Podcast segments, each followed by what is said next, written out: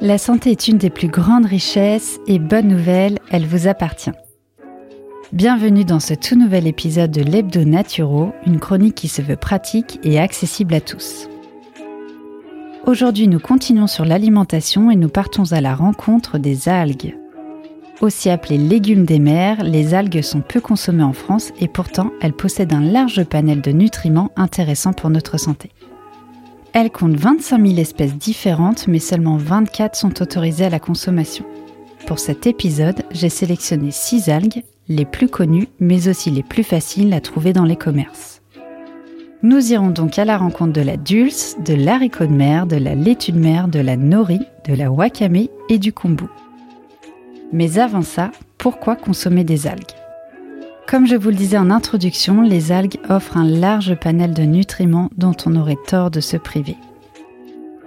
Elles contiennent des protéines, vitales à notre organisme, des fibres, qui permettent de réguler le transit et la satiété, des vitamines, et plus particulièrement les vitamines A, C, E, qui ont des propriétés antioxydantes, des minéraux comme le potassium, le sodium, le calcium, le magnésium, évidemment des oligoéléments comme l'iode, le fer, le sélénium.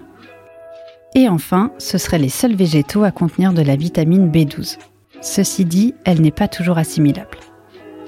Les algues sont donc intéressantes pour toute personne, quelle que soit sa vitalité, mais aussi et surtout pour les personnes dévitalisées, fatiguées et les personnes qui ont un régime végétalien ou végétarien.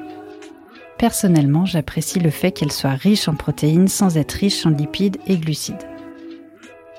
Comment les consommer Crues ou cuites, tout dépend comment vous les achetez, car vous pouvez les acheter fraîches pour ceux qui habitent proche de la mer, sèches, entières, en lamelles, paillettes, flocons ou poudre. Ces différentes formes permettent de considérer les algues soit comme des légumes à part entière, soit comme condiments qu'on ajoute à l'assiette au même titre que les herbes aromatiques. Vous pouvez les retrouver sur les marchés ou dans des commerces spécialisés. Malheureusement, pour très peu d'algues, il y a beaucoup d'emballages. N'hésitez pas à vous rapprocher des rayons traiteurs qui peuvent servir des algues fraîches ou transformées à la demande, ce qui vous permet de ramener votre contenant. Soyez vigilants sur la qualité de ces algues, privilégiez les algues labellisées bio car elles garantissent une cueillette raisonnée dans des zones à haute valeur environnementale. Et toutes les algues sont testées pour garantir l'absence de métaux lourds passons en cuisine avec quelques idées d'association. La dulce, c'est une algue rouge à la texture fine et craquante. C'est l'une des algues les plus riches en protéines. Elle possède également du fer, magnésium et le trio de vitamines ACE. On lui trouve un petit goût de noisette qui se marie très bien avec les pommes de terre, mais on la consomme aussi en marinade ou en tartare. La laitue de mer, riche en vitamines A et C, calcium, magnésium et fer, elle se cuisine crue en salade. Son goût est proche de celui des épinards et de l'oseille. Certains lui trouvent un léger goût d'huître. Elle se déguste aussi en potage ou en sauce. La nori. La nori est une des algues les plus délicates et parfumées. Son goût boisé est proche du champignon, c'est pourquoi elle se marie très bien avec le champignon lui-même ainsi qu'avec les œufs. Comme la plupart des algues, la nori est riche en protéines, fer, phosphore, magnésium, vitamine A, B2 et B12.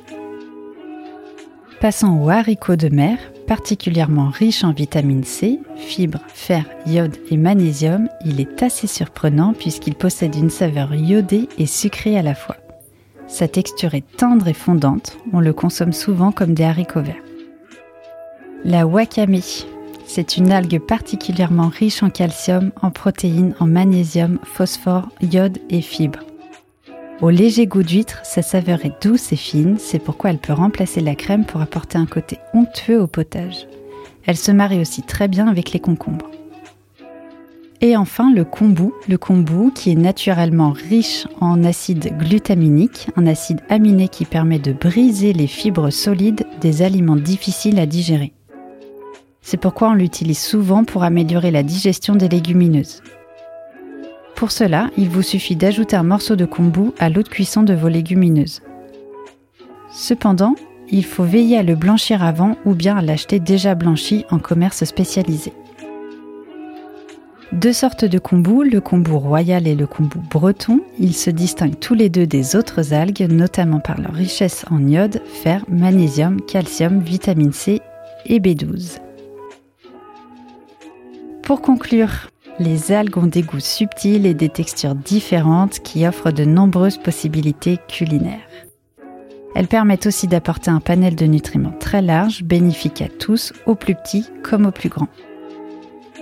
Un dernier conseil, si vous n'avez pas l'habitude de consommer des algues, commencez par des algues en paillettes que vous utilisez comme condiment et que vous ajoutez à votre assiette de crudité ou à votre plat chaud. Consommer ainsi, elles peuvent aussi remplacer le sel. J'espère que cet épisode vous aura donné envie d'entrer dans le monde iodé des algues. Dans le prochain épisode, nous découvrirons les graines germées qui elles aussi ont de super pouvoirs intéressants pour notre santé. Vous pouvez retrouver cet épisode en intégralité et à tout moment sur le site de Graffiti Urban Radio. À bientôt.